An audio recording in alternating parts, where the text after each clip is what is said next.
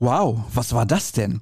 Wie ein Orkan ist Borussia Dortmund über Holstein Kiel hinweggefegt und steht völlig zurecht im Finale des DFB-Pokals, wenn das mal nichts ist. Allerdings gibt es leider einen schweren Wermutstropfen zu verkraften.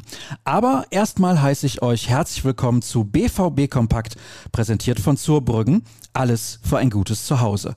Schaut vorbei auf zurbrüggen.de. Ich bin Sascha Staat und an Infos mangelt es heute ganz sicher nicht. Beginnen wir mit den guten Nachrichten, denn wie erwähnt hat sich die Truppe von Edin Terzic für das Pokalendspiel qualifiziert.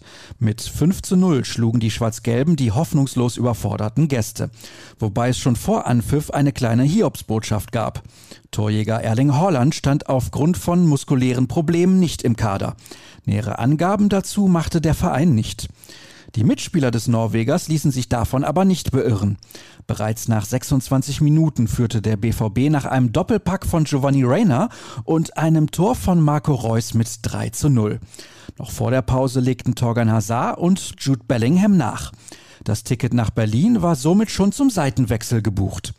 Bitter nur, was sich in der 72. Spielminute ereignete. Matteo Morey, kurz zuvor erst eingewechselt, verletzte sich schwer am rechten Knie und musste unter großen Schmerzen wieder vom Platz. An Spekulationen wollen wir uns vor der finalen Diagnose nicht beteiligen, sondern dem jungen Spanier einfach nur alles Gute und eine schnellstmögliche Genesung wünschen. Mit entsprechend gemischten Gefühlen bewerteten die Beteiligten dann auch den Sieg. Ich habe keine Ahnung, was es genau ist. Dass die Verletzung schwer ist, hat man geahnt. Das ist extrem bitter für den Jungen.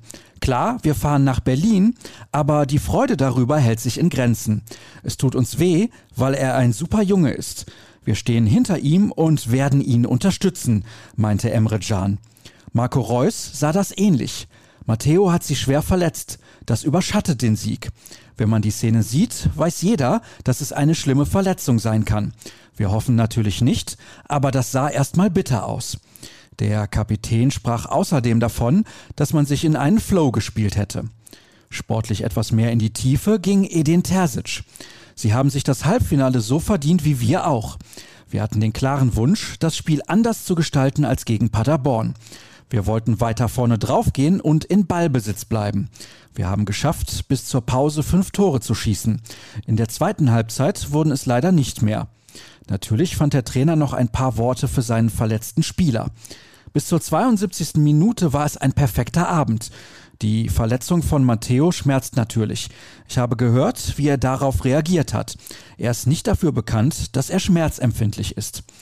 Kein gutes Zeichen, so viel steht leider fest.